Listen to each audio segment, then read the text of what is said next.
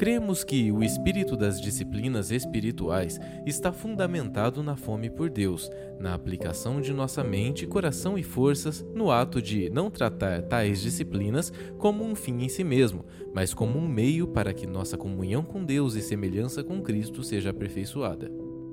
Desse modo, iremos imergir no estudo das disciplinas espirituais, tendo em vista como a fome por Deus é essencial e é aperfeiçoada através do exercício dessas práticas. Bem-vindo à série Fome por Deus Compreendendo o Espírito das Disciplinas Espirituais.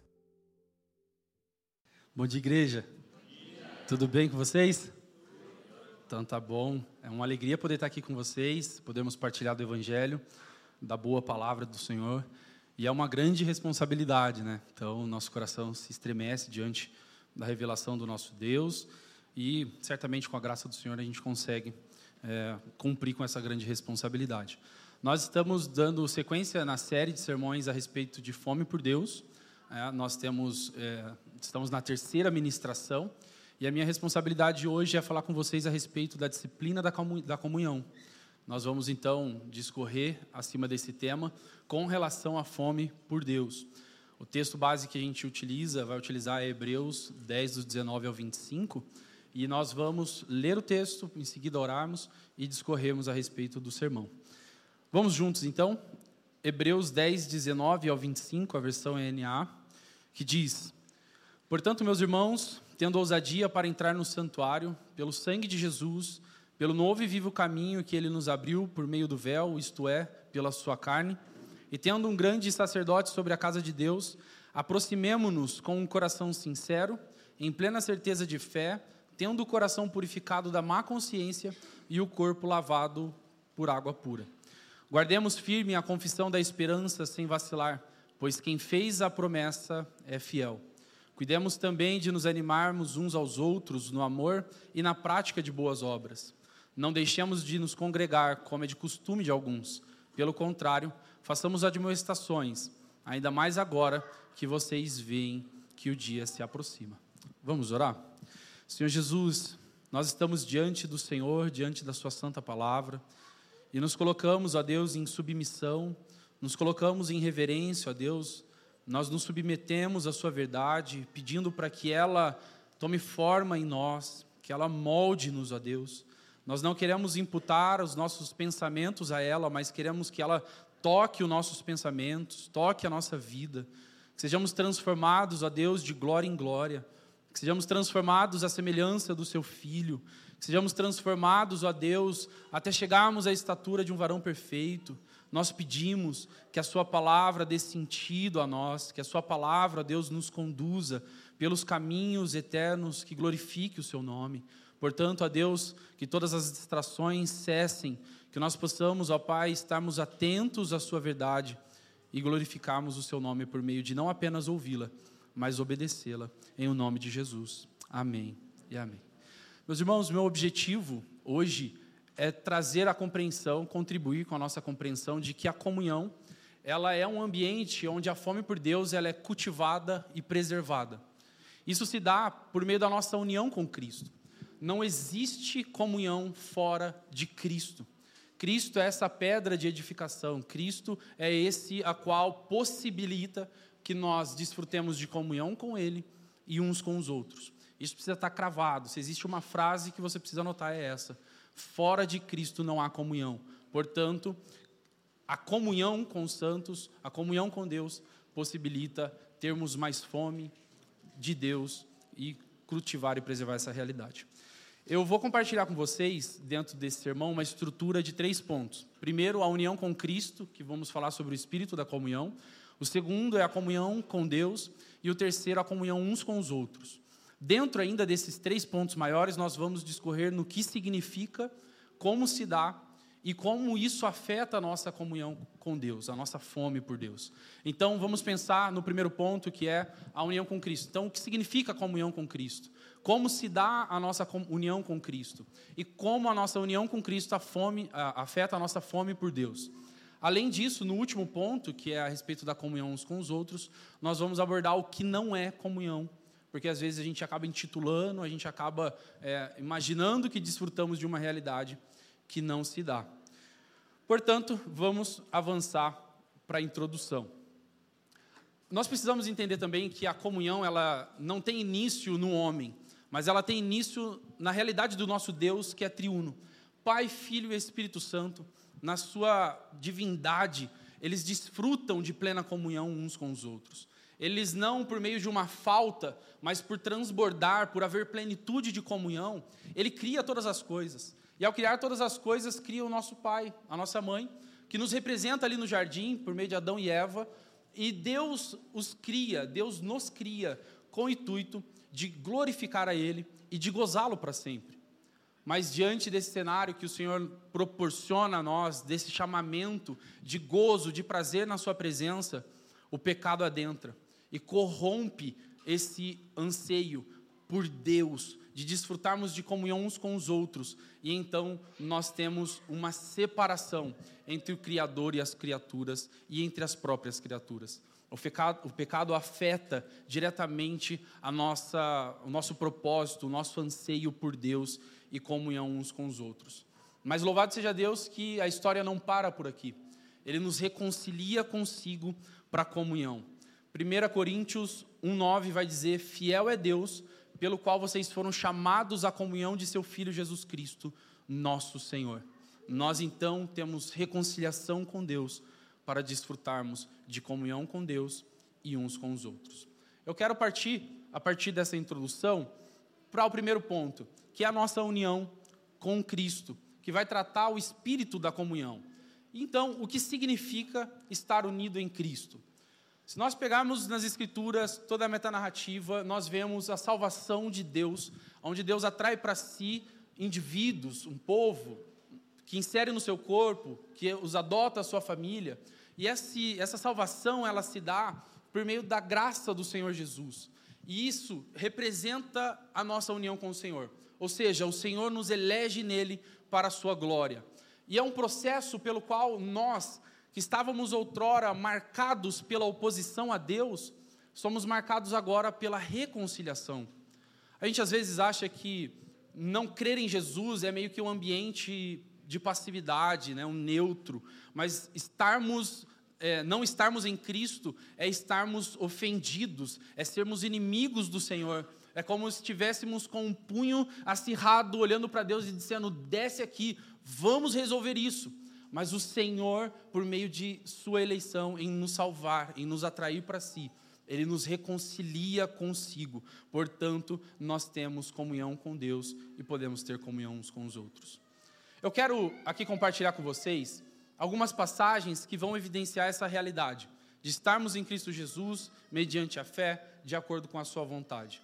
O primeiro deles é Romanos capítulo 5, versículo 1 e versículo 2, parte A, que diz: Justificados, pois, mediante a fé, temos paz com Deus por meio de nosso Senhor Jesus Cristo, pelo qual obtivemos também acesso pela fé a essa graça na qual estamos firmes. Nós vemos aqui que temos paz com Deus porque o nosso Senhor Jesus Cristo interviu em nosso favor. Porque a fé nos foi concedida, então temos justificado os nossos pecados e podemos acessar ao nosso Senhor. Uma segunda passagem é Efésios capítulo 1, versículo 3 ao 4, que diz: Bendito seja o Deus e Pai de nosso Senhor Jesus Cristo, que nos abençoou com todas as bênçãos espirituais nas regiões celestiais em Cristo. Antes da fundação do mundo, Deus nos escolheu nele para sermos santos e irrepreensíveis diante dele. Portanto, estamos em Cristo e então nós conseguimos desfrutar das bênçãos espirituais. Deus nos elegeu nele por isso nós temos a nossa união com Ele de forma eficaz. E a última passagem é a respeito da oração sacerdotal de Jesus, a oração de Jesus ao Pai, que expressa a sua vontade quanto à nossa união. Diz o seguinte, versículos 20, 21 e 24: Não peço somente por estes, mas também por aqueles que vierem a crer em mim, por meio da palavra que eles falarem, a fim de que todos sejam um e como tu, ó Pai, estás em mim e eu em ti, também eles estejam em nós, para que o mundo creia que tu me enviaste.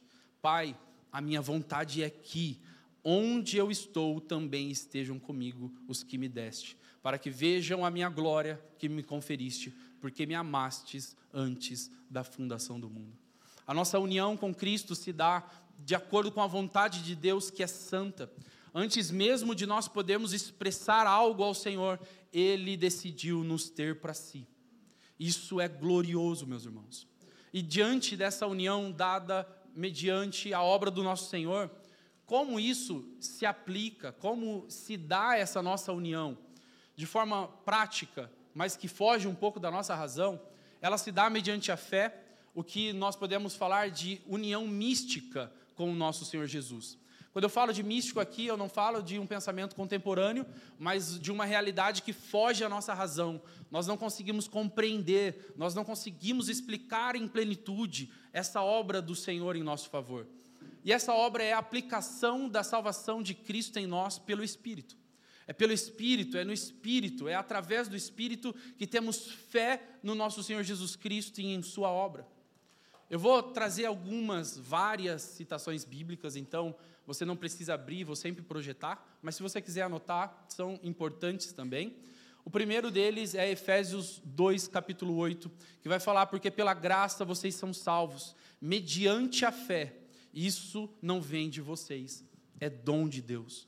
Nós não conquistamos, nós não atraímos, muito pelo contrário, nos é concebido mediante essa fé, mediante a graça do Senhor que se transborda. Efésios 3,12 vai falar: em Cristo temos ousadia e acesso a Deus com confiança, mediante a fé nele.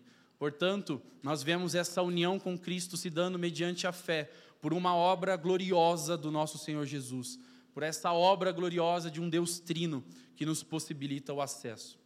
Importante a gente entender que a nossa união com Deus, ela não se dá apenas no aspecto individual. Não é apenas eu que sou atraído por Deus à sua presença.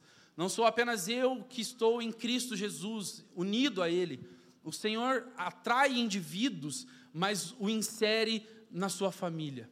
Ele atrai para si indivíduos e faz com que agora eles sejam inseridos no seu corpo.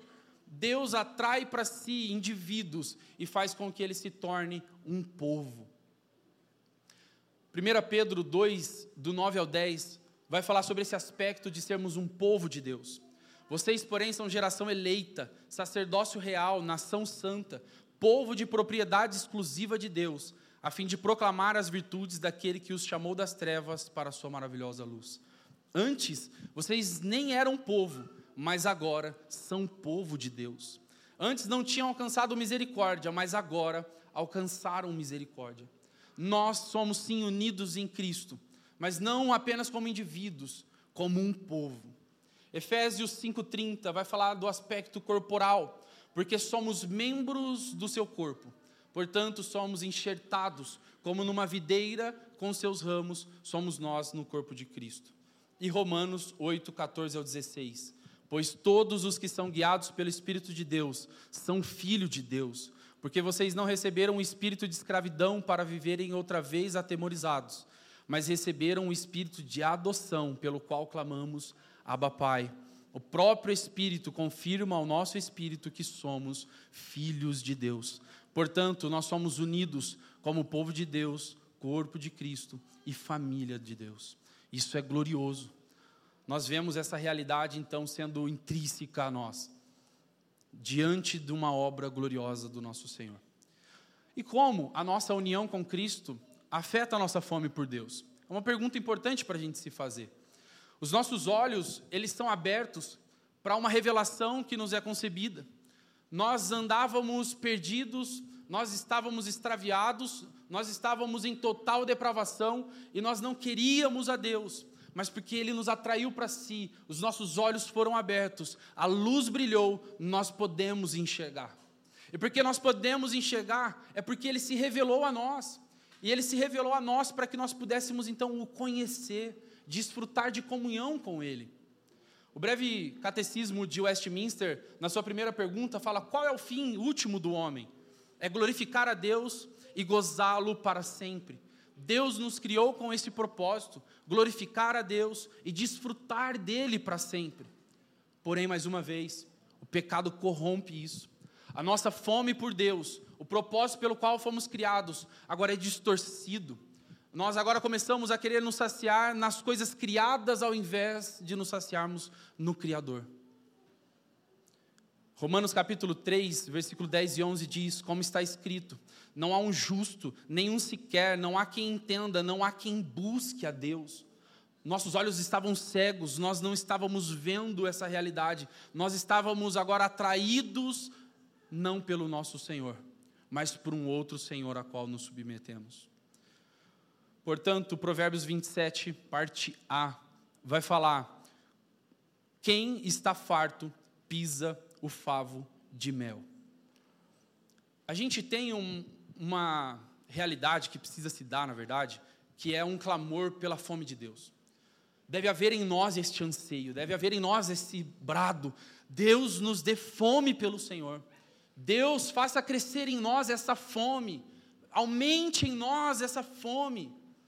Mas entendo que antes de orarmos, clamando ao Senhor por mais fome dele, nós precisamos orar nos arrependendo de todas as coisas que têm nos saciado e que têm roubado essa fome por ele.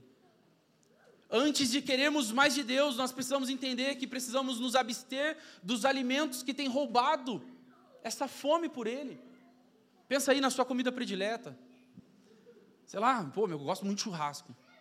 Aí imagina só eu indo para casa, pô, a Natália, né, não faz isso, mas ela, pô, fazendo um churrasquinho para nós. E aí no meio do caminho eu paro e como um lanche, porque, pô, tô com muita fome. E aí eu chego em casa e ela, pô, amor, fiz o prato que você tanto quer, que você tanto gosta. E aí eu falo, nossa, vou até comer, mas sem aquele, sabe, gostinho, aquele prazer. Portanto, Apocalipse 2, 5, parte A vai falar: Lembre-se, pois, de onde você caiu arrependa-se e volte à prática das primeiras obras. Eu gostaria de, nesse momento, trazer a consciência de que por vezes temos nos alimentado por algo que não é o Senhor. Nós temos nos distraído com tantas coisas que, quando nós chegamos diante de Deus, se torna uma sobra, se torna um resto de espaço para que nós possamos nos satisfazer nele. E por vezes nos perguntamos: nossa, mas não há prazer tão eterno como diz que existe. Nossa, as pessoas falam que se deleitam tanto em Deus, mas, poxa, eu estou longe disso. É porque talvez nós temos de fato nos saciado em uma outra coisa que não é o Senhor. Louvado seja Deus, porque nos proporciona a possibilidade de nos arrependermos, que abre os nossos olhos e nos faz enxergar essa realidade, que nos atrai à comunhão com Ele. Romanos capítulo 6, versículo 23 diz: Porque o salário do pecado é a morte, mas o dom gratuito de Deus é a vida eterna em Cristo Jesus, nosso Senhor. Eu quero linkar isso mais dois versículos. João 17, 3, é, 17, 3 que fala: A vida eterna é essa, que conheçam a Ti, o único Deus verdadeiro, e a Jesus Cristo, a quem enviaste. Enquanto o pecado nos rouba a fome por Deus, o dom que nos é concedido, a fé que nos é dada, faz com que a gente desfrute de uma vida não afastada de Deus, mas em conhecer, buscando incessantemente conhecer, desfrutar da Sua presença. E Salmo 16, 11 vai falar: Tu me farás conhecer a vereda da vida, a alegria plena da Tua presença, eterno prazer à Tua direita. Nós somos, por vezes, roubados da verdade bíblica. Nós, por vezes, pecamos porque encontramos prazer no pecado. Mas eu quero dizer que existe uma glória maior, existe um prazer à direita de Deus. Existe prazer na comunhão com o nosso Senhor Jesus. Existe prazer na presença do nosso Deus. Que não sejamos roubados dessa realidade mas que sejamos de fato capturados por essa realidade de que se Deus revelou a nós e há prazer no nosso Senhor. Nós, como eu disse, né, fomos criados para gozar de Deus eternamente, perpetuamente.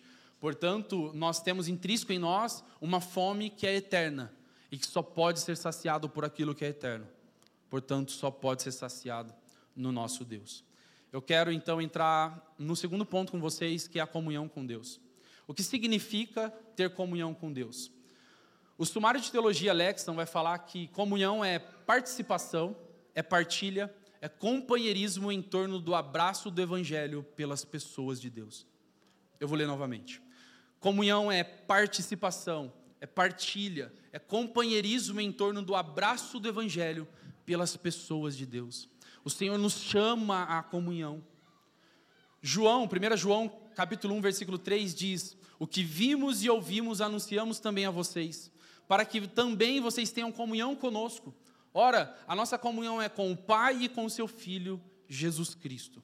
1 Pedro 3,18: Pois também Cristo padeceu uma única vez pelos pecados, o justo pelos injustos, para conduzir vocês a Deus. Olha só, meus irmãos, o Senhor nos chama a essa realidade. Ele se revelou a nós, por isso que podemos ver e ouvir os apóstolos disseram, o que vimos e ouvimos, ou seja, porque Deus se fez conhecido a nós, nós anunciamos a vocês e por isso temos comunhão com Deus. E isso se dá por meio da obra do nosso Senhor Jesus Cristo, conforme 1 Pedro 3,18. Meus irmãos, em Deus há plena comunhão. Deus, não por uma ausência, mas por transbordar de graça, Ele decidiu compartilhar conosco mediante a Sua santa vontade. Partilhar de si conosco, permitiu que participássemos da Sua natureza que é santa, decidiu nos unir a Ele e unir-se a nós, decidiu então não apenas fazer isso quanto à Sua pessoa, mas também quanto à Sua missão. Logo, nós que cremos no Evangelho de Jesus Cristo, nós estamos unidos no Espírito, através do Filho ao Pai, e somos chamados a desfrutarmos dessa realidade. Há prazer eterno no nosso Senhor, e Ele nos chama para esse deleite. E como se dá a nossa comunhão com Deus? Como isso então acontece? Como nós vimos, vocês vão perceber que esses três temas eles estão entrelaçados, são inseparáveis. Por meio da fé que nos é concebida, por meio da nossa união com Cristo, nós temos paz com Deus, nós podemos ter comunhão com o Senhor, nós temos o acesso livre para que então nós possamos usufruir dessa relação de forma correta, porque Ele estabeleceu uma aliança conosco. Eu volto então ao tema, ao texto, na verdade, base, que é Hebreus 10, e quero ler com vocês do 19 ao 23. Diz assim: Portanto, portanto meus irmãos, tendo ousadia para entrar no santuário, pelo sangue de Jesus, pelo novo e vivo caminho que ele nos abriu por meio do véu, isto é, pela sua carne, e tendo um grande sacerdote sobre a casa de Deus, aproximemo-nos com um coração sincero, em plena certeza de fé, tendo o coração purificado da má consciência e o corpo lavado com água pura. Guardemos firme a confissão da esperança, sem vacilar, pois quem fez a promessa é fiel. Meus irmãos, nós vemos que Deus apenas não nos chama à comunhão, como Ele estabelece um caminho, Ele abre esse acesso, Ele nos concede então meios de graça para que nós possamos usufruir dessa realidade. Algumas das coisas que nós podemos perceber como esses instrumentos de Deus são as disciplinas espirituais. Nós temos o estudo da palavra, nós temos o meditar, nós temos a oração, nós temos o jejum, as confissões, tantos meios que o Senhor possibilita que cultivemos e preservemos essa comunhão com Ele. Assim como os sacramentos, o batismo, a ceia, onde nós participamos do seu corpo. Nós temos então um Deus que não apenas nos chama, mas possibilita nós desfrutarmos da comunhão com Ele. Mas um ponto importante que precisa ser posto é que nós não temos a comunhão com Deus e uns com os outros como um ideal a ser alcançado como algo que precisa ser produzido. Na verdade, isso se dá porque estamos em Cristo Jesus e se dá como graça, como uma dádiva, dádiva, como um desfrute, um deleite daqueles que estão em Cristo Jesus, podendo desfrutar. Tudo bem até aqui, meus irmãos?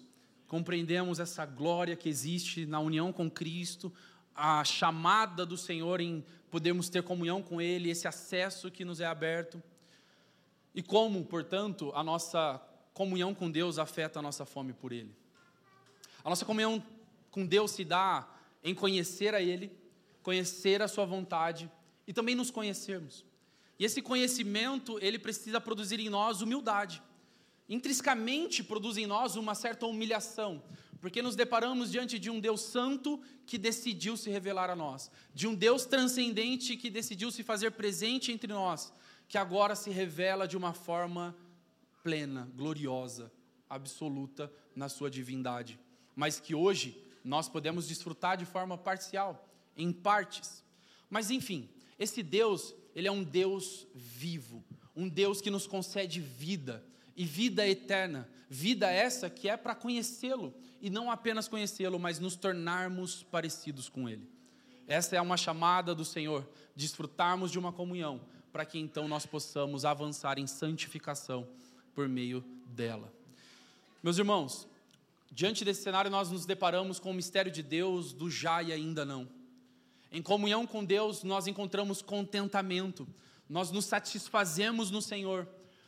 Você sabe quando se coloca diante das Escrituras, quando você se coloca em oração, você conhece a Deus, você desfruta de Deus e você sai de lá Uau, era sobre isso, é disso que eu preciso, é para isso que eu fui criado. Mas você sai de lá ainda querendo mais. Porque o propósito, porque o que o Senhor plantou no nosso coração é uma semente da eternidade. E ele, ela não se satisfaz em um momento. Portanto, a nossa vida toda, ela é buscando esse conhecimento, encontrando contentamento, mas ainda tendo muita fome de Deus. 1 Coríntios 13, 12 vai falar porque agora vemos como num espelho, de forma obscura, depois veremos face a face. Agora o meu conhecimento é incompleto, depois conhecerei como também sou conhecido. O apóstolo Paulo ele está trazendo dois tipos de conhecimento. O primeiro é o do agora, onde nós conhecemos por um mediador, como num espelho que traz a nós uma imagem e o espelho obscuro aqui, de forma obscura, é porque era aquele latão polido, não se dava para ver com tamanha nitidez. Hoje nós podemos conhecer a Deus, mas não em plenitude. Hoje, por mediação, por meio do nosso Senhor Jesus Cristo, mediante a fé, mas vai chegar o dia em que nós o veremos face a face. Assim como ele nos conhece, nós o conheceremos. Não haverá uma mediação, nós conheceremos na plenitude da revelação que ele nos concede no seu devido tempo. Isso é glorioso, né, meus irmãos? A nossa comunhão com Deus é essa que nos satisfaz, mas que nos faz permanecer buscando esse deleite, esse desfrute. Essa comunhão com Deus, que se dá por meio da união com Cristo, ela produz em nós um anseio de comunhão uns com os outros. Nós não somos, como eu disse, chamados a viver apenas em solitude fechar a porta do nosso quarto, nos deleitarmos no Senhor, nós somos chamados também a sairmos do quarto e anunciarmos e testemunharmos a respeito dessa verdade. Bartô ele iniciou a série Fome por Deus falando algo muito importante, que a fome que nós temos por Deus precisa causar em nós, gerar em nós fome pelas coisas de Deus. O amor que temos com Deus precisa produzir em nós um amor pelas coisas que Deus ama. Portanto, nós precisamos amar, nós precisamos ter fome pela comunhão uns com os outros. Gente, Deus, Ele vai habitar entre nós. Nós vamos habitar com Ele. Tipo, é esse o cenário: Deus no meio do seu povo e o povo com Deus desfrutando dessa plena comunhão. Portanto, precisamos amar a comunhão, precisamos cultivar a comunhão uns com os outros. O que significa ter comunhão uns com os outros? Quando a gente fala de comunhão uns com os outros, a gente fala da igreja. Porque a igreja ela existe no meio dessa comunhão entre os cristãos. Comunhão uns com os outros, portanto, é partilhar, é participar da vida que existe por meio do evangelho. Nós então temos comunhão uns com os outros, porque Cristo é comum entre nós. Porque Cristo é real em mim e em você, nós desfrutamos de comunhão. F.F. Bruce vai falar o seguinte: então, na prática, estar no Espírito é estar em Cristo. Assim, estar no Espírito não é uma questão individualista, pois estar em Cristo é estar incorporado em Cristo, é ser membro de Cristo e é ser comembro em todos os outros que estão igualmente incorporados em Cristo. Que beleza, meus irmãos, que é não apenas pertencermos a Cristo, mas pertencermos uns aos outros. Que dádiva, que glória que é essa, não vivermos em solitude, o Senhor nos criou como seres sociáveis. Não é bom que o homem viva só. Por isso ele nos chama a desfrutarmos dessa beleza que é desfrutada pela própria Trindade. Eu quero mais uma citação aqui falar a vocês de C.S. Lewis. Ele vai falar nenhum cristão e de fato nenhum historiador poderia aceitar a expressão que define a religião como aquilo que um homem faz em sua solidão. Acho que foi um dos irmãos Wesley que disse que o Novo Testamento nada conhece de uma religião solitária. Somos proibidos de negligenciar a nossa reunião em comunhão. Negar a comunhão é negar o Evangelho. Negar a comunhão é, é, negar a realidade trinitária, é negar a revelação de um Deus trino que fez conhecido a nós. Ter comunhão uns com os outros é, portanto, viver a semelhança do nosso Deus triuno. É podermos desfrutar disso e testemunharmos de quem Deus é e da sua obra gloriosa entre nós. É podermos olhar para o lado e saber que a obra que nos alcançou também alcançou a outro. É podermos saber que existem diferenças entre nós, mas o que nos une é muito maior. É podermos de fato glorificar a Deus por meio dessa relação. 1 João 3,16 vai falar: Nisso conhecemos o amor, que Cristo deu sua vida por nós, portanto, também devemos dar a nossa vida pelos irmãos. 1 João 4,11: Amados, se Deus amou de tal maneira, nós também devemos amar uns aos outros. E eu te pergunto: Deus nos amou de tal maneira? Nós devemos amor uns aos outros. Nós que temos a revelação do amor, é nisso que se faz conhecido. Deus se deu a nós, portanto, devemos também nos entregar uns aos outros. Por vezes a gente romantiza as coisas. A gente olha o tema de comunhão e a gente fala quão belo é a comunhão, quão deleite existe na comunhão, e isso é verdade. Mas a gente precisa entender que nós temos comunhão com Deus e uns com os outros porque houve uma entrega, houve uma renúncia do nosso Senhor Jesus. Antes de desfrutarmos desse prazer, há um caminho a ser percorrido de renúncia, de entrega. Portanto, a semelhança do nosso Senhor Jesus Cristo, nós precisamos nos permitir ser frustrados, sermos traídos, sermos feridos por amor ao Senhor e uns pelos outros. Nós precisamos morrer, nós precisamos negar a nós mesmos. Porque nisso, de fato, conheceremos o que é o amor. Porque nisso consiste o amor de Deus para conosco, ele se esvaziou, ele se entregou por nós. E nós somos chamados a não apenas conhecer Deus, mas nos tornarmos parecidos com Ele. Portanto, que as nossas relações testemunhem desse amor sacrificial uns para com os outros. Se as suas relações são pautadas apenas em um amor romântico e não em um amor sacrificial, você talvez tenha falado para Deus: Deus, o amor que o Senhor pede que eu ame meu irmão não é tão bom assim, eu tenho um modo melhor de amar. Que não possamos negar Deus por meio das nossas comunhões. Dentro disso, a gente precisa entender também o que não é comunhão. Por vezes, a gente fala que adora Jesus Cristo, mas é um Jesus tão parecido conosco é um Jesus, sabe, que nós criamos e falamos que é Jesus, e falamos, não, eu amo Jesus, mas não Jesus que é testemunhado nas Escrituras, que é revelado a nós por meio da palavra. Esse mesmo cuidado nós precisamos ter com relação à comunhão. A gente às vezes fala, nossa, eu desfruto tanto de comunhão, eu tenho comunhão o dia inteiro, e a gente intitula comunhão aquilo que não é comunhão. Portanto, eu separei algumas, é, alguns pontos do que não é comunhão, e eu quero começar falando que comunhão não é um meio de salvação. A comunhão, ela não tem como fim nos salvar, mas ela é um deleite daqueles que já foram salvos em Jesus Cristo. Porque se Cristo é essa pedra angular, é essa pedra fundamental para a comunhão, se nós não estamos em Cristo, não há comunhão. Então só há comunhão daqueles que estão em Cristo. Entende que, por mais que a, a, a comunhão não é um fim salvífico, ela testemunha a respeito da salvação daqueles que estão em Cristo Jesus. Então ela não tem o fim de salvar, mas é um deleite, um desfrute daqueles que foram salvos e se torna um testemunho para respeito dessa realidade. Comunhão também não é cultivada por afinidade. Algumas pessoas vão falar assim, cara, eu pô, tenho muita comunhão com fulano, porque pô, a gente tem muita coisa em comum, né? Eu gosto da mesma música, por isso que eu ando com, o Cami, pô, eu gosto de um rap, sabe? Tipo, a gente tem a nossa tribo ali, então a gente se fecha e a gente desfruta. Não, cara, eu, eu gosto de, de me sentar com a galera do café gourmet, sabe? Poxa, as notas ali e tal. Então eu tenho comigo com essa galera, porque, pô, nada melhor do que sentar na mesa com um café especial do que com um pilão. Então vou ter comunhão com a galera ali, né? Tal. Tá amarrado.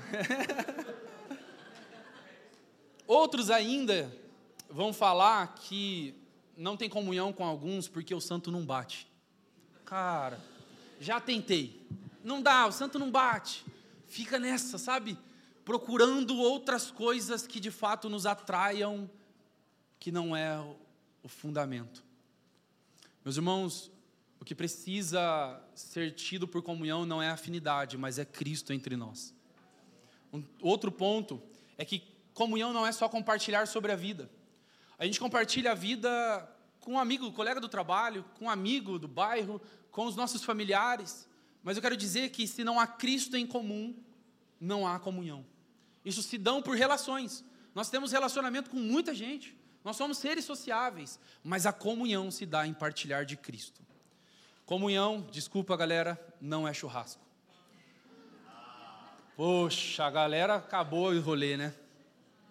Por mais que a gente, ao olhar para as Escrituras, a gente vê que a comunhão se dá na mesa, se dá por meio de refeições e tal, ela não é em si a própria comunhão.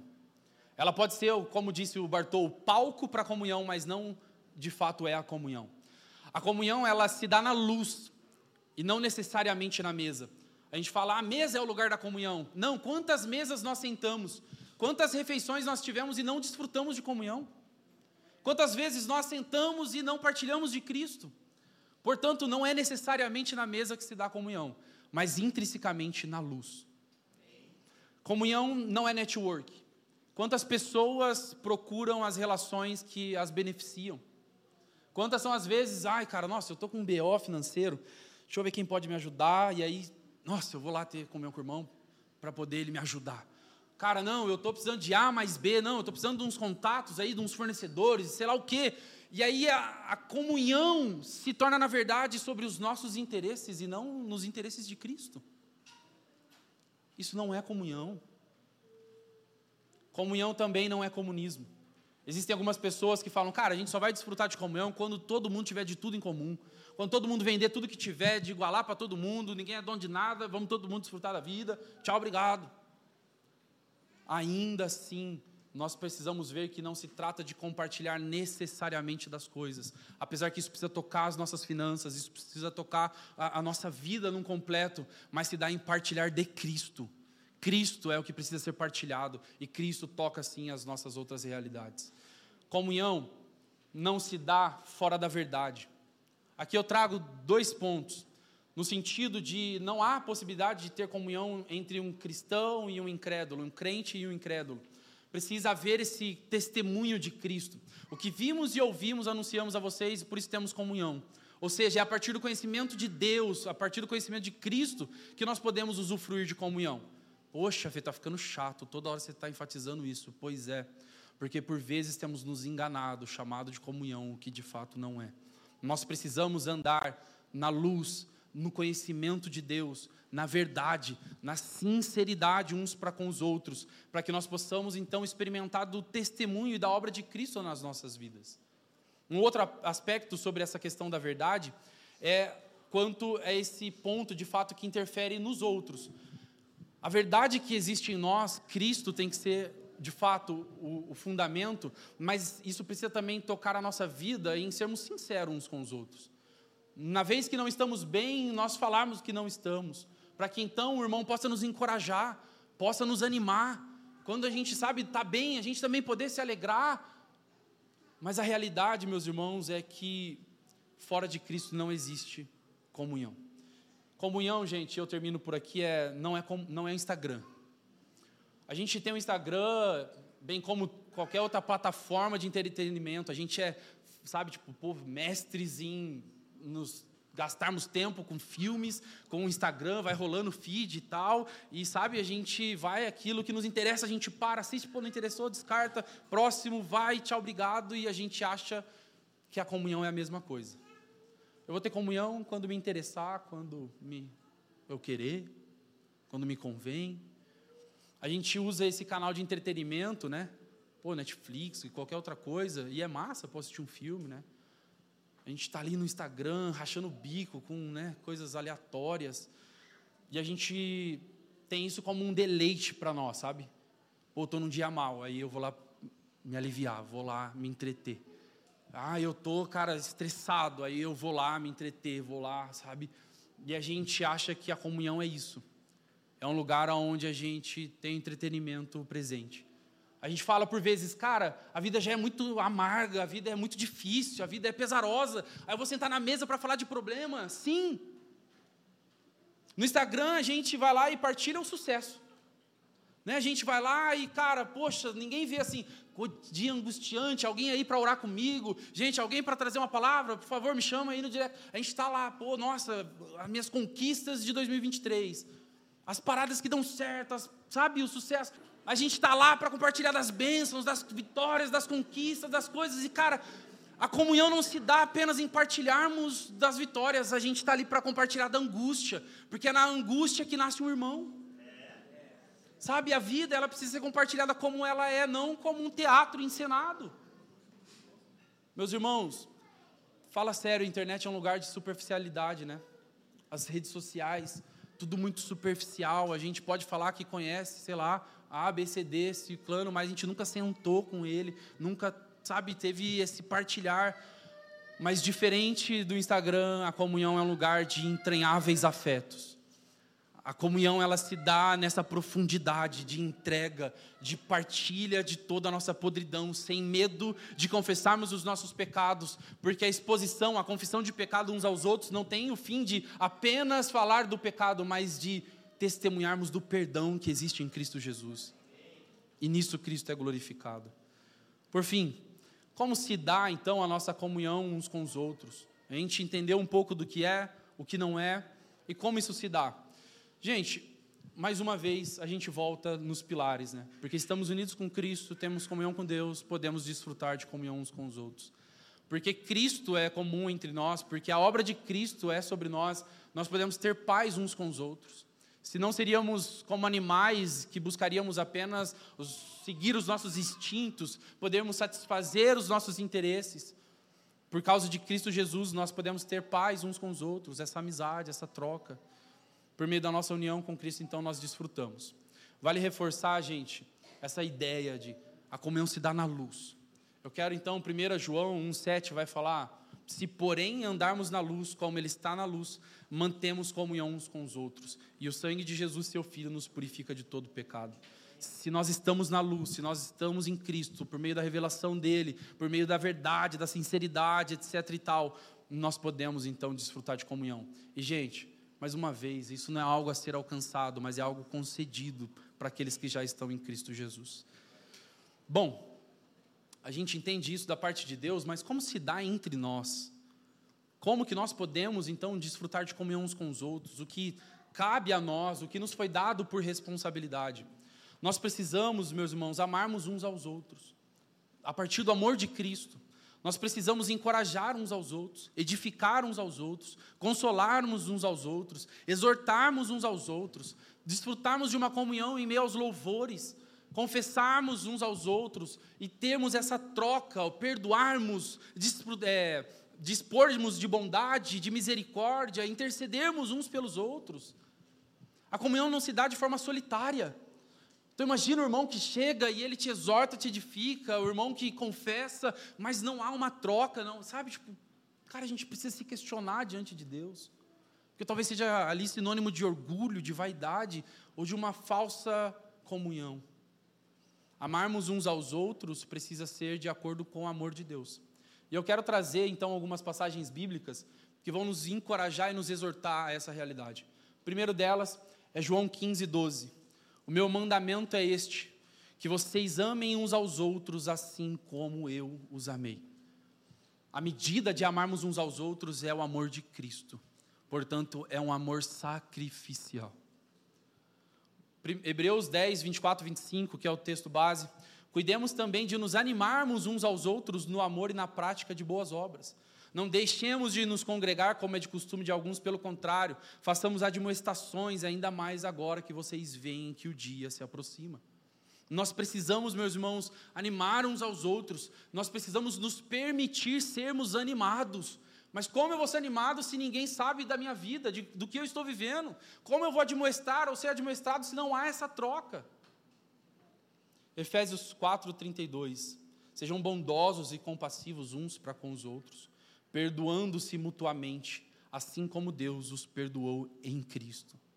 É partilharmos dessa comunhão com Deus, dessa realidade que Deus estende a nós. Colossenses 3,16: habite ricamente em vocês a palavra de Cristo. Ensinem e aconselhem-se uns aos outros, com toda a sabedoria, e cantem salmos, hinos e cânticos espirituais com gratidão a Deus em seu coração. 2 Coríntios 13, 11. Sem mais, irmãos, despeço-me de vocês. Procurem aperfeiçoar-se, exortando-se mutuamente. Tenham um só pensamento, vivam em paz e o Deus de amor e paz estará com vocês. Meus irmãos, talvez você que está me ouvindo aqui, está é, tá um pouco difícil de descer essa mensagem, porque você foi ferido por meio da comunhão. Você foi traído, você foi frustrado, você se sentiu usado por meio da, das relações, e isso te afasta da comunhão. Você fala, cara, eu não quero experimentar disso de novo. Mas eu quero dizer que é na comunhão que nós temos a cura. Tiago vai falar que se confessarmos uns aos outros, nós alcançamos a cura. Nós não podemos viver de históricos passados. Ah, mas eu fui ferido aqui, fui ferido ali. Pois é, então seja curado aqui, seja curado ali. Sabe? Que isso abra um caminho de, por mais que precisamos nos permitir sermos feridos, é porque ali há uma expressão de quem Deus é e do que Ele fez por nós. É no meio de uma ferida que nós podemos perdoar. É no meio, sabe, da dificuldade que nós podemos ser compassivo. Então, gente, não é tão romântico quanto talvez a gente pense que é. Mas é verdadeiro, é belo. Há um testemunho de Cristo em tudo isso. Talvez a falta de comunhão, o que tem roubado sua comunhão, não sejam essas feridas. Talvez se dá pela falta da comunhão com Deus.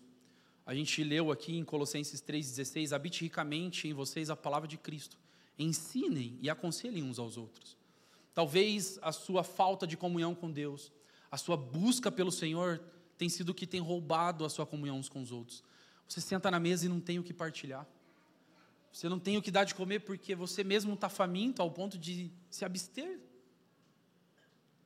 Diante de desses cenários, independente se você foi ferido ou independente se é por uma falta, Apocalipse 2, 5 mais uma vez vai falar: lembre-se de onde você caiu. Arrependa-se e volte à prática das primeiras obras. Nós precisamos cultivar comunhão com Deus e uns com os outros. Nós precisamos preservar isso. Nós precisamos nos arrepender porque alguma coisa que não foi Cristo interferiu nas nossas comunhões. Não é Cristo que é o objetivo. Agora é, eu não tenho por causa da ferida, eu não tenho por causa daquilo, eu não tenho por causa daquilo outro, que não é Cristo que nos uniu. Gente, o que nos separa é bem menor do que o que nos une. Cristo Jesus é maior do que qualquer outra coisa que possa nos separar. Como então, Fê, essa nossa comunhão uns com os outros afeta a nossa fome por Deus? A nossa comunhão e a glorificação de Deus pela igreja, elas estão unidas. Romanos 15, 7 vai falar assim: portanto, acolham uns aos outros como também Cristo acolheu vocês. Para que fim? A glória de Deus. Nós estamos aqui reunidos como igreja, nós estamos aqui desfrutando de comunhão com Deus, desfrutando de comunhão uns com os outros, nós estamos aqui adorando ao nosso Senhor que vive, reina para todo sempre, este que é o cabeça da igreja, esse que é o edificador da igreja, isso é belo. Mas deixa eu fazer uma pergunta.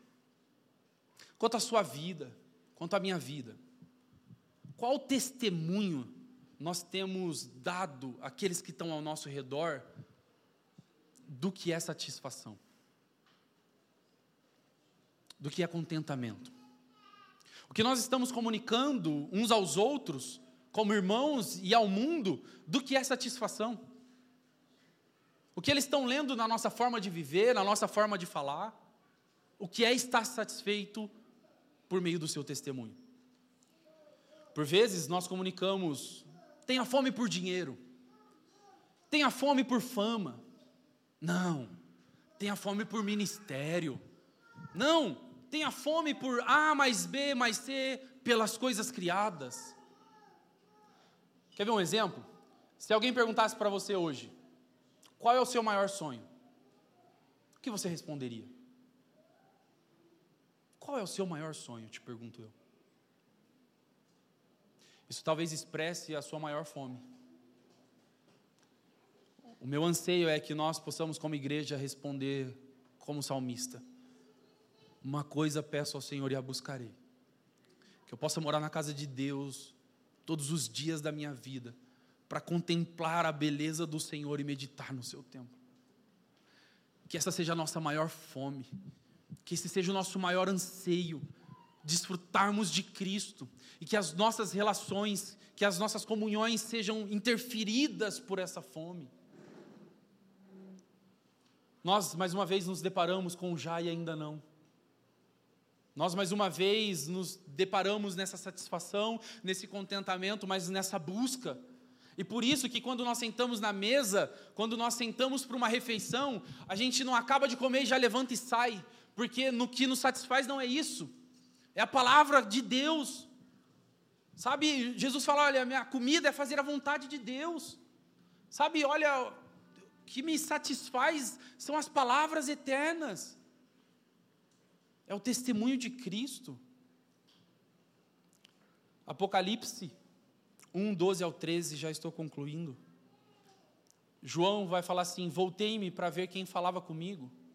E ao me voltar, vi sete candelabros de ouro, e no meio dos candelabros, um semelhante ao filho do homem.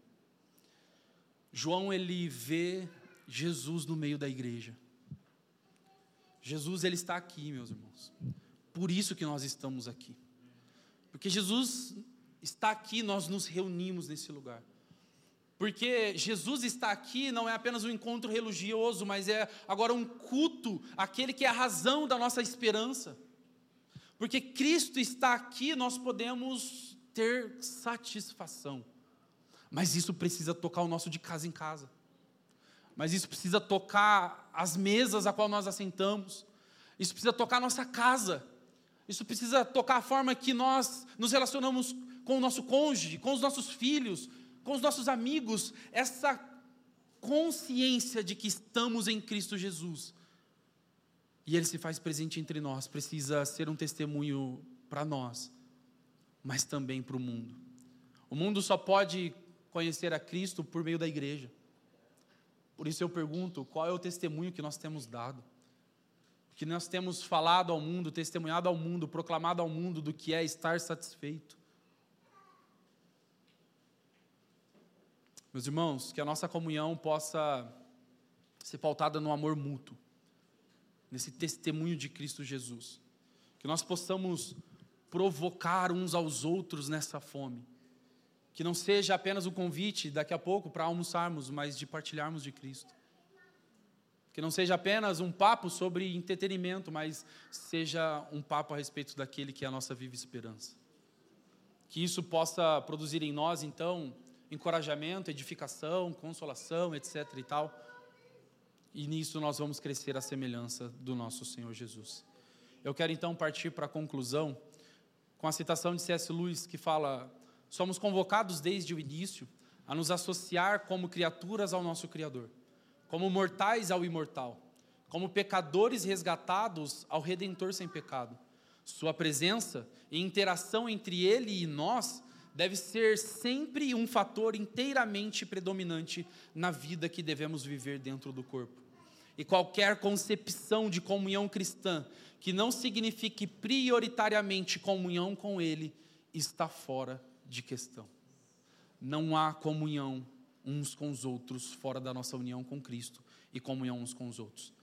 1 João 1, 3c, parte, é, parte C né, e 4 fala: Ora, a nossa comunhão é com o Pai e com seu Filho Jesus Cristo. E escrevemos essas coisas para que a nossa alegria seja completa.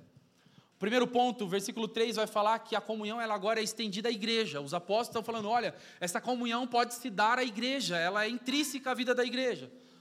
E João, sabendo pelo que fomos criados, para que fim fomos criados, ele sabe que o mundo não pode produzir em nós a satisfação, o contentamento. Não tem no mundo alegria que satisfaça um anseio eterno. Portanto, ele está dizendo: olha, o cerne da alegria, da felicidade humana está na união, na comunhão com Deus e no deleite disso uns com os outros. A base da nossa felicidade, meus irmãos, é a comunhão com Deus. E isso se estende às nossas comunhões. Gostaria de chamar já o time de louvor. Atos 42, 2, 42, perdão, vai falar que eles perseveravam na doutrina dos apóstolos e na comunhão. A minha oração, o meu anseio e ao mesmo tempo a minha confiança daqueles que estão em Cristo Jesus é que nós poderemos perseverar na comunhão com Deus e uns com os outros, porque Ele nos elegeu nele. Portanto, meus irmãos, que nós possamos viver, responder a essa verdade e vivermos de maneira digna do Evangelho do nosso Senhor Jesus Cristo. Que o Senhor possa ver, assim como a igreja e o mundo, o testemunho dele entre nós. Gostaria de convidar você, se possível, a se colocar em pé. Gostaria de orar com você.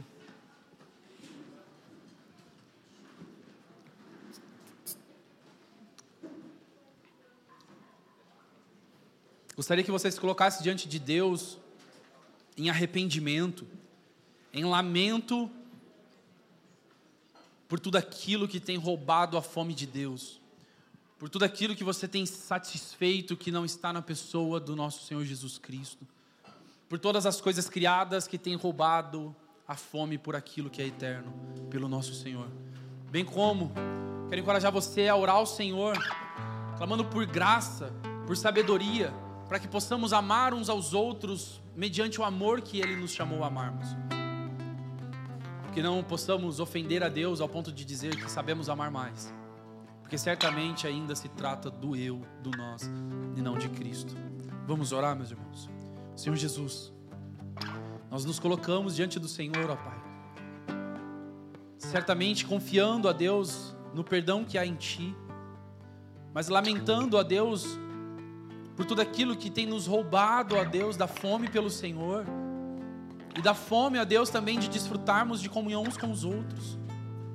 Nós pedimos, a Deus, perdão por não sabermos administrar corretamente o nosso tempo, por não, a Deus querido, sabermos administrar corretamente as nossas relações, por nos priorizarmos ao invés de priorizarmos os outros, por priorizar, ó Deus, o conforto, sabe, a amizade do que a própria relação que se dá no conhecimento do Senhor.